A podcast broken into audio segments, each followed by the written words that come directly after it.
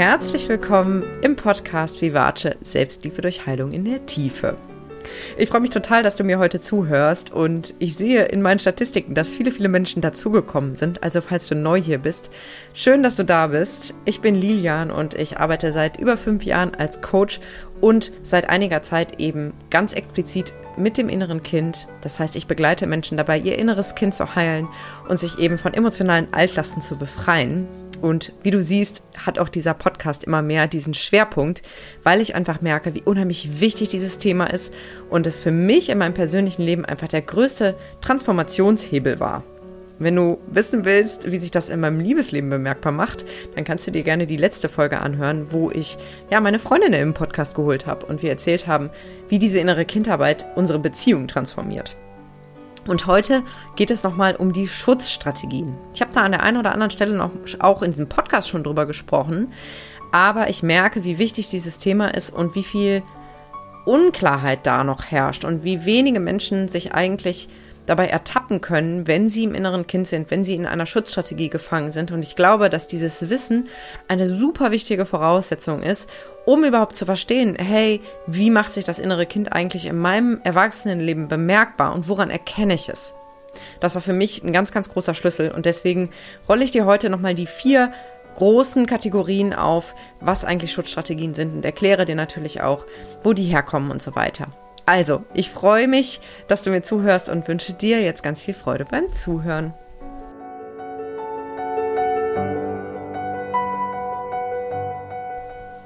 Ja, also wie gesagt, es geht heute um die vier Hauptkategorien an Schutzstrategien und zwar um Fight, Flight, Freeze und Fawn. Vielleicht hast du davon schon mal gehört. Wenn nicht, ist gar nicht schlimm. Ich werde alle vier gleich ausführlicher erklären und werde natürlich auch sagen, was das auf Deutsch bedeutet. Ähm, aber zuallererst fangen wir mal ein bisschen weiter hinten an. Was sind denn überhaupt eigentlich Schutzstrategien? Vielleicht hast du dieses Wort schon mal gehört. Wenn nicht, ist auch nicht schlimm. Ich versuche es jetzt auch wirklich mal runterzubrechen, weil es so wichtig ist, das zu verstehen. Schutzstrategien sind nichts anderes als psychologische, psychologische Bewältigungsmechanismen, also Strategien, die wir irgendwann mal im Laufe unseres Lebens gelernt haben, um mit Stress umzugehen oder um uns zu schützen und zu verteidigen. Und eigentlich sollen diese Strategien, diese Schutzstrategien dazu dienen, uns vor negativen Emotionen oder Ängsten oder Unsicherheiten zu schützen oder diese zu reduzieren oder auch sogar zu vermeiden. Und die meisten Schutzstrategien laufen unbewusst ab und wir erkennen sie gar nicht unbedingt als solche, weil wir denken, ja, so bin ich eben, das gehört eben zu meinem Charakter dazu und wir sehen es eben auch bei den Menschen um uns herum.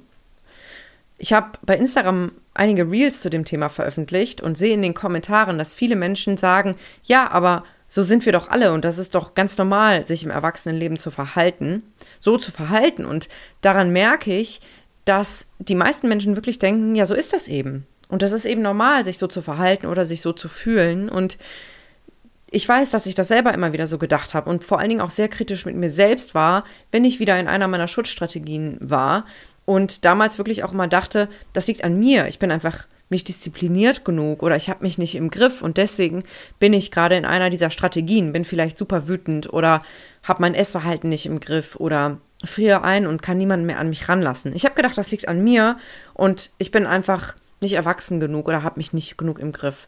Und erst seitdem ich weiß, was Schutzstrategien eigentlich sind und woher die kommen und dass das ganz viel mit meinem inneren Kind zu tun hat, kann ich die sofort erkennen und kann verstehen, was eigentlich dahinter steckt. Das war jetzt schon mal so ein bisschen vorgegriffen. Ähm, aber wie gesagt, ich stelle immer wieder fest, dass die allermeisten Menschen gar nicht wissen, was das eigentlich ist. Und ja, diese irgendwie, diese Strategien als normale Verhaltensmuster abstempeln und gleichzeitig aber darunter leiden. Woher kommen denn eigentlich jetzt diese Schutzstrategien? Ich habe es gerade schon angedeutet. Die Strategien, die wir im Erwachsenenleben anwenden, um uns vor Stress zu schützen oder eben auch Stress zu reduzieren, die sind irgendwann im Laufe unserer Kindheit oder Jugend entstanden. Und als Kind hast du irgendwie versucht, mit unangenehmen Situationen zu Hause oder in der Schule oder im Kindergarten, im Freundeskreis irgendwie umzugehen. Und je nachdem, wie viel Support du von zu Hause hattest oder eben auch nicht, hast du Strategien entwickelt, entwickelt, um dich irgendwie selbst zu regulieren oder um auch weiterhin die Liebe deiner Mitmenschen zu sichern. Weil wir Menschen sind soziale Wesen und es gibt nichts, was bedrohlicher ist für ein Kind, als sich ausgeschlossen und alleine zu fühlen. Weil ein Kind, kannst du dir vorstellen, ist ja abhängig von der Liebe seiner Eltern und ist abhängig, dass es versorgt wird, weil ein Kind kann alleine nicht überleben und braucht eben Menschen um sich herum, die sich um das Kind kümmern. Und deswegen entstehen Schutzstrategien in einer Zeit, wo es wirklich ums Überleben geht und wo diese Strategien eigentlich Überlebensstrategien sind. Nur ist es eben so, dass diese Strategien dann, wenn die immer weiter angewendet werden, auch im Erwachsenenleben, irgendwann zum Schutz dienen und das aber auch nicht immer tun. Darauf gehe ich aber nachher noch weiter ein. Und je traumatischer die Kindheit war und je dysfunktionaler eine Familie war, desto ausgeprägter sind diese Schutzstrategien. Was bedeutet das? Wenn wir das Wort Trauma hören, denken wir immer an ganz krasse Ereignisse. Dann denken wir an schwere Unfälle, an plötzliche Todesfälle, an Missbrauch. Das sind auch alles traumatische Ereignisse, überhaupt gar keine Frage. Aber es können eben auch wirklich alltägliche Dinge sein, die wir eben auch oft als normal in Anführungsstrichen abstempeln, die traumatisch sein können für ein Kind. Das kann zum Beispiel sein, wenn ein Elternteil oder sogar beide sehr unberechenbar ist, plötzliche Wutausbrüche bekommt oder sich plötzlich zurückzieht und nicht mehr ansprechbar ist. Wenn das Kind abends im Bett liegt und nach den Eltern ruft und keiner kommt.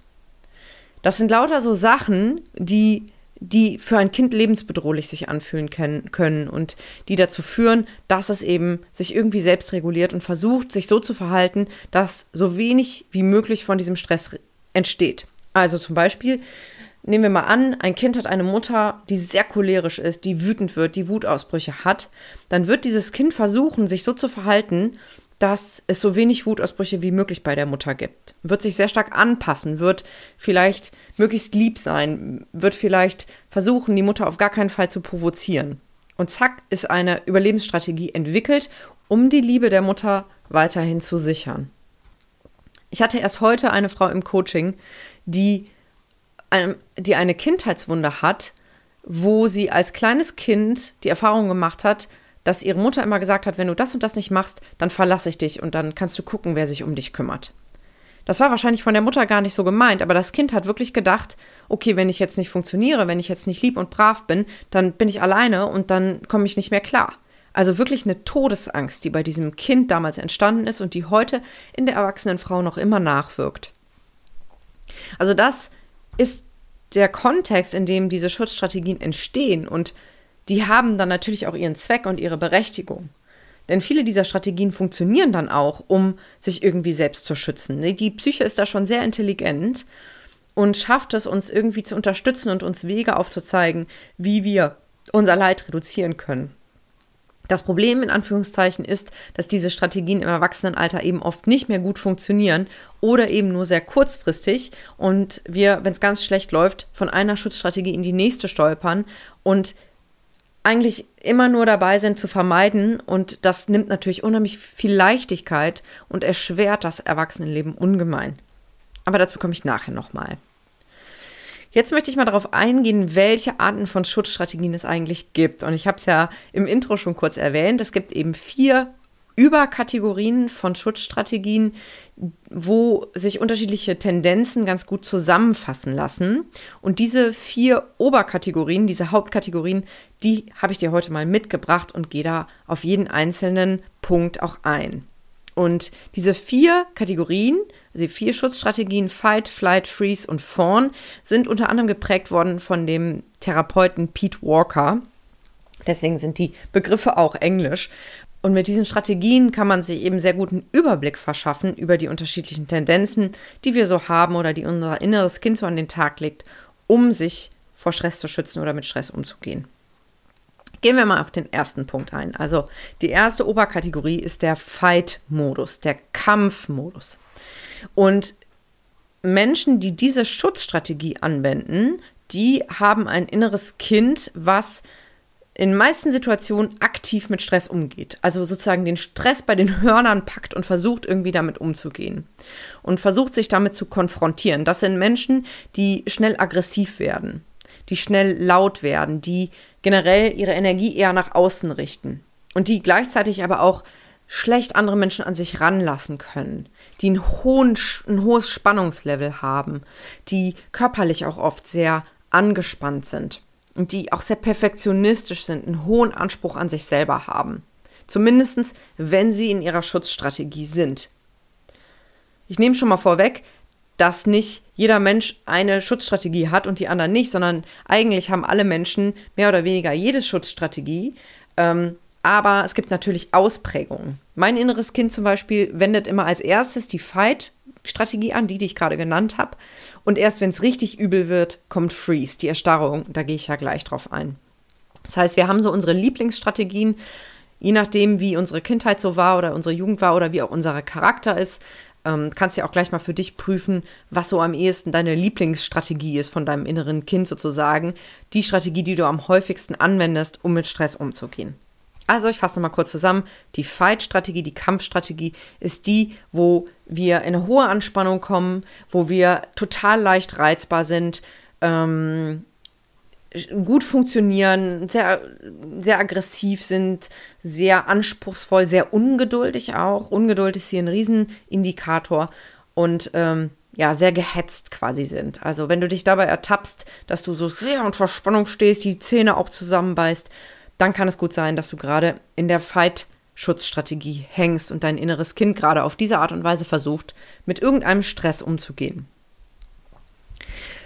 Die zweite Oberkategorie an Schutzstrategien ist der Flight-Modus, also der Fluchtmodus. Und vielleicht merkst du jetzt schon bei diesen unterschiedlichen Strategien, dass die natürlich auch im Tierreich existieren. Ne? Es gibt Tiere, die vermehrt in den Kampf gehen, wenn sie angegriffen werden. Ähm, andere flüchten eher und wieder andere stellen sich tot. Und daran angelehnt ähm, sind auch diese Strategien formuliert. Und wir Menschen machen das auch ähnlich, aber natürlich auf menschliche Art und Weise. Mehr oder weniger. Also bei der Fluchtstrategie, bei der Flight-Strategie ähm, versuchen wir aus der Situation irgendwie rauszukommen. Also irgendwie diese, den Stress zu vermeiden und dem Stress auszuweichen. Und das ist eben vor allen Dingen bei den Menschen präsent, die als Kind die Erfahrung gemacht haben, wenn ich mich irgendwie aus der Situation rausziehe und weglaufe, dann ist das wohl das sicherste und die das vielleicht auch bei ihren Eltern oder bei einem Elternteil beobachtet haben. Weil das, was wir bei unseren Eltern beobachten, weil unsere Eltern hatten natürlich auch Schutzstrategien oder haben die auch immer noch, das übernehmen wir teilweise auch oder machen komplett das Gegenteil. Ich hatte zum Beispiel einen Elternteil, was in Konflikten echt immer mal wieder ins Auto gestiegen und weggefahren ist. Also es gibt kaum eine bildlichere Form von, von der Fluchtstrategie. Ein anderes Elternteil wurde eher laut und polternd, was dann eher der Fight-Modus ist. Du kannst ja mal überlegen, was bei deinen Eltern so die, die Standardstrategien waren.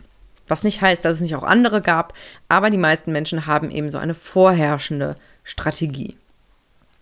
Beispiele für die Fluchtstrategie, ähm, wie du die in deinem Alltag erkennen kannst, ist, wenn du zum Beispiel anfängst, dich zu isolieren ähm, oder sehr stark in die Ablenkung gehst oder auch ins Suchtverhalten gehst oder eben dich übermäßig beschäftigst, zum Beispiel total lange auf Social Media rumscrollst oder Binge-Watching mit Serien betreibst. Ähm, und dich auch nicht mehr so gut konzentrieren kannst. Also irgendwie versuchst du dich so rauszuziehen aus der realen Welt und willst dich am liebsten unter der Decke verstecken. Wenn du dich dabei ertappst, dann kann es gut sein, dass dein inneres Kind gerade im Fluchtschutzmodus ist. Die dritte Strategie habe ich gerade eben schon auch noch mal kurz erwähnt und zwar ist es die Freeze-Strategie, die Erstarrungsstrategie. Kennst du auch bei Tieren? Es gibt echt Tiere, die, wenn irgendein Raubtier kommt, äh, so tun, als wären sie tot und dadurch ihr Überleben sichern. Und so ähnlich ist das bei Menschen auch. Und ich habe ja eben schon auch mich offenbart, dass wenn bei mir der Stress richtig heftig wird, ich auch in die Erstarrung gehe. Und das kann dann so aussehen, dass ich mich überhaupt nicht mehr bewege, also als wäre mein Körper gelähmt und auch nicht mehr kommuniziere. Das heißt, man kommt nicht mehr zu mir durch. Es ist, als wäre eine riesige Wand um mich gebaut und ich kann mich nicht mehr bemerkbar machen. Ich kann nichts sagen, ich kann auf nichts reagieren, bin einfach komplett eingefroren. Das passiert nur, wenn es wirklich heftig ist und das habe ich auch lange nicht mehr erlebt.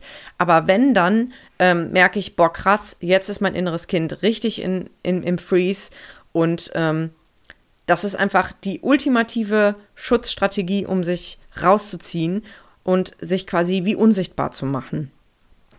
Kann aber auch subtiler sein, also es muss nicht immer so krass sein, wie ich das gerade formuliert habe, sondern es kann auch sein, dass du zum Beispiel ähm, deine Gefühle runterdrückst, ähm, weil du gerade nicht damit umgehen kannst oder die dich zu sehr stressen oder dass du so ein Ohnmachtsgefühl empfindest oder so eine Machtlosigkeit und dann so eine, so eine Taubheit in dir fühlst. Also emotionale Taubheit ist auch nichts anderes als der Freeze-Modus.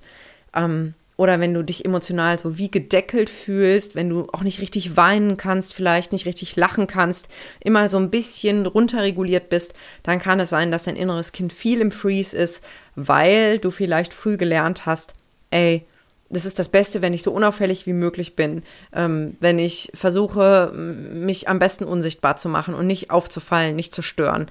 Dann kann es sein, dass du das im Erwachsenenleben immer noch viel tust und das schadet dir natürlich aber auf Dauer. Das kannst du dir vorstellen. Also alle Schutzstrategien sind auf Dauer schädlich, wenn sie übermäßig angewandt werden, weil sie eben das Problem nicht bei der Wurzel packen, sondern immer nur wie so ein kleines Pflaster drauf kleben auf eine Wunde, die aber eigentlich mal richtig heilen müsste. Also das war die Freeze-Schutzstrategie und jetzt kommt noch eine vierte Strategie, die ich noch nicht so oft irgendwo gelesen habe und die deswegen vielleicht auch für dich neu ist. Äh, zumindest der Begriff, und zwar ist das die Fawn-Strategie. Der Fawn, das ist der Pfau auf Deutsch. Und der Pfau, der schlägt ja sein Rad auf mit den wunderschönen Augen da drauf und versucht die Ladies zu beeindrucken. und das spiegelt eigentlich auch so ein bisschen wieder, wie diese Strategie funktioniert. Und zwar ist das, ist das die Strategie, sich übertrieben krass anzupassen, wenn Stress entsteht, vor allen Dingen zwischenmenschlicher Stress. Und das ist die Strategie, es allen recht machen zu wollen.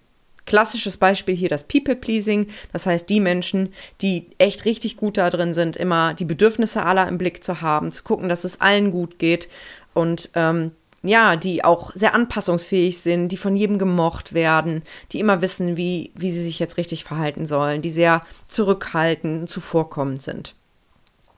Und die Strategie hierbei ist, eben, dass der eigentliche Stress überspielt wird und dass man eigentlich so tut, als ob alles gut wäre, obwohl das gar nicht stimmt. Und auch das kann natürlich in der Kindheit wurzeln, dass du gelernt hast, ey, äh, wenn ich aus der Schule komme als Kind und ich erzähle meiner Mama oder meinem Papa, was alles war, wer mich vielleicht geärgert hat oder wo ein Lehrer ungerecht war und ich merke, meine Eltern, die können überhaupt nicht damit umgehen, die schnauzen mich dann vielleicht noch an, dann kann es sein, dass du als Kind dann gelernt hast, okay, es ist besser, wenn ich nach Hause komme und sage, nee, es war alles gut in der Schule, weil dann hat Mama mich lieb und dann hat sie mich gerne in ihrer Nähe, aber nicht, wenn es mir nicht gut geht. Zum Beispiel.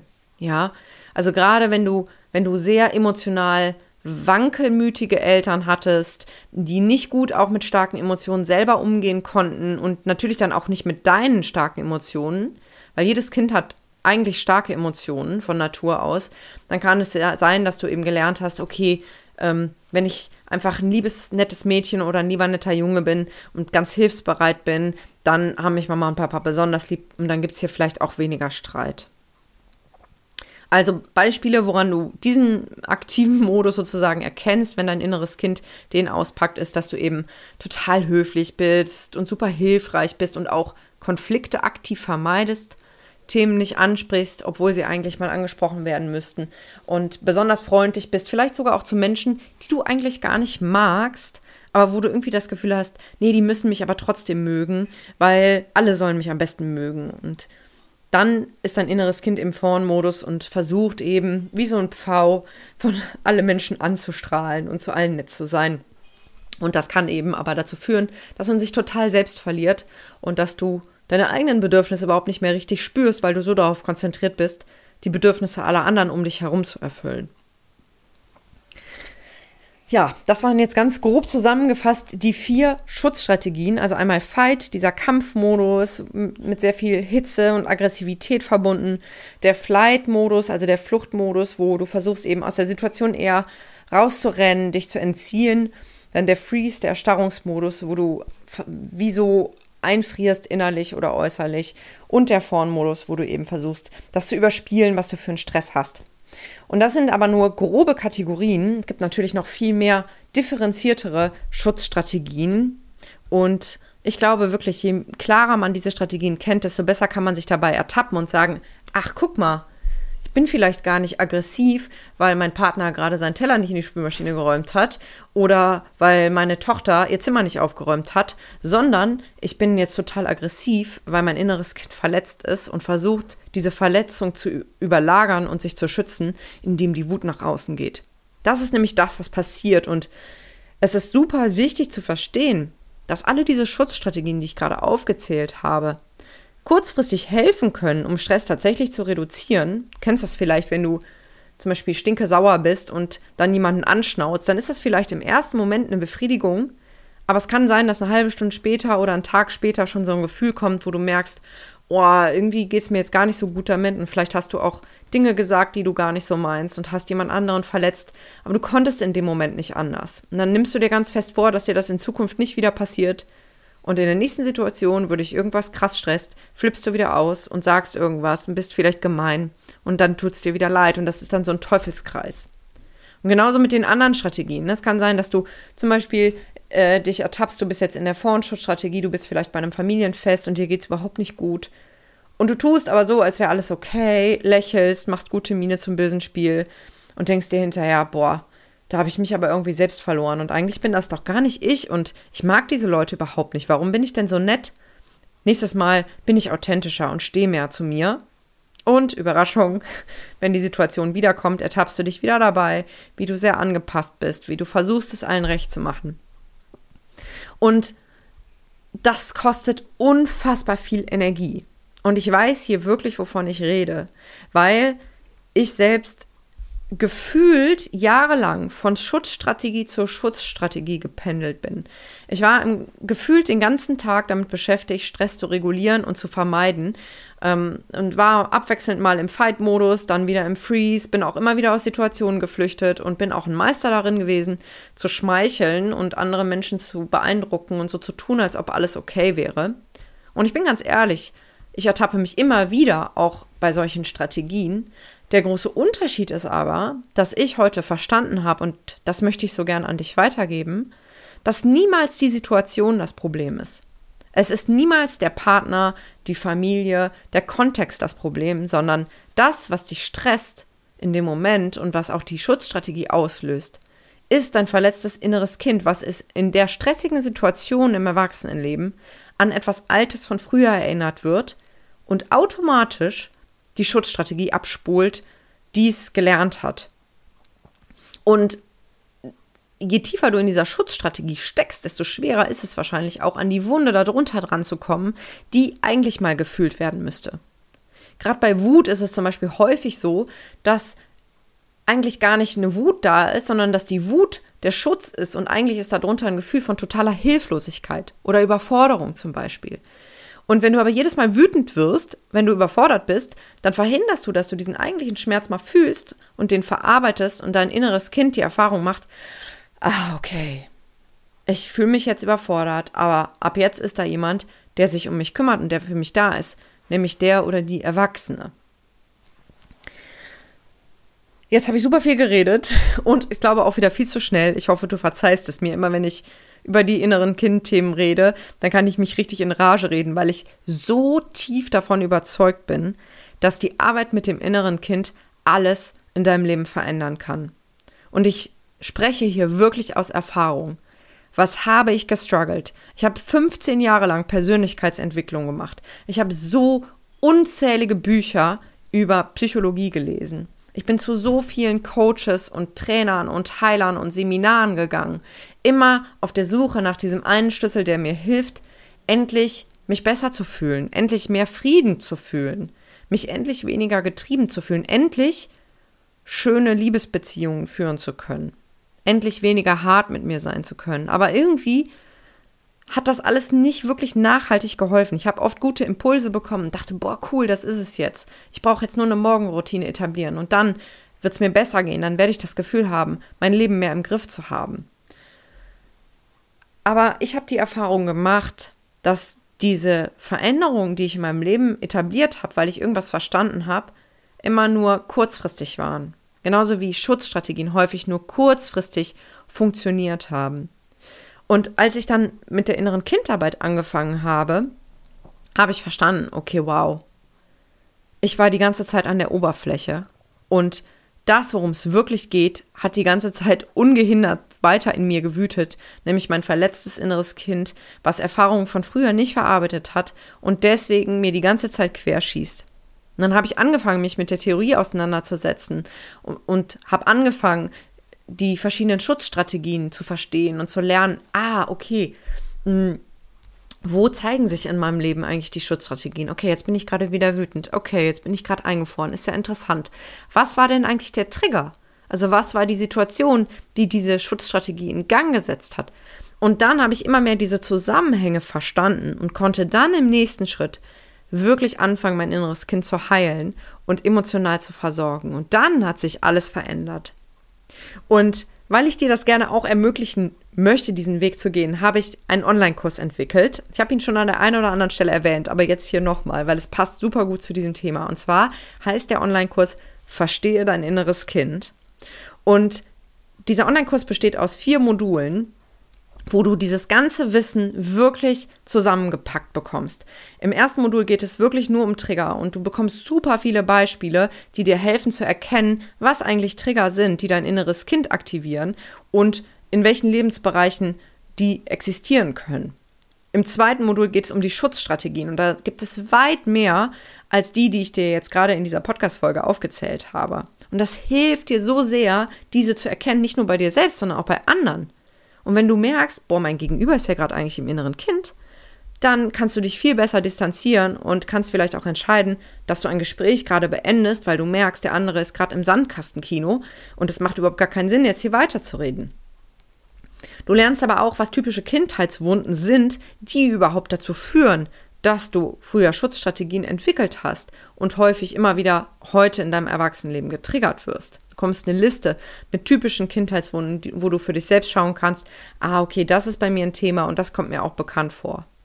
Und dann, und das ist eigentlich fast der wichtigste Schritt, erarbeitest du im letzten Modul die Zusammenhänge zwischen all diesen Themen mit deiner persönlichen Geschichte, mit den Erfahrungen, die du in deinem Leben gemacht hast, in deinen Beziehungen, in deiner Familie, mit deinen Geschwistern, in der Schule, im Kindergarten. Das wirst du alles Schritt für Schritt erarbeiten. Du bekommst ganz viele Arbeitsblätter, die dir helfen, das wirklich Schritt für Schritt zu erarbeiten, damit es deine persönliche Verständnisreise sozusagen von deinem inneren Kind ist. Und danach weißt du eben ganz genau, wie tickt dein inneres Kind? Welche Schutzstrategien hast du? Welche Wunden versuchst du damit zu schützen? Und das ist die beste Vorbereitung, um dann auch wirklich in die Heilung zu kommen und mit deinem inneren Kind dann auch wirklich praktisch zu arbeiten. Also, wenn dich das interessiert, dann schau gern mal in die Shownotes, da findest du den Link zum Online-Kurs. Und wenn du magst, kannst du jederzeit starten und über vier Wochen tief eintauchen in dieses Thema. So, das war es heute von mir, Werbeblock Ende. Ich hoffe, du konntest wieder etwas für dich mitnehmen. Und ich freue mich, bald wieder zu dir zu sprechen. Ich wünsche dir jetzt einen wunderschönen Tag. Lass es dir gut gehen. Bis ganz bald, deine Lilian.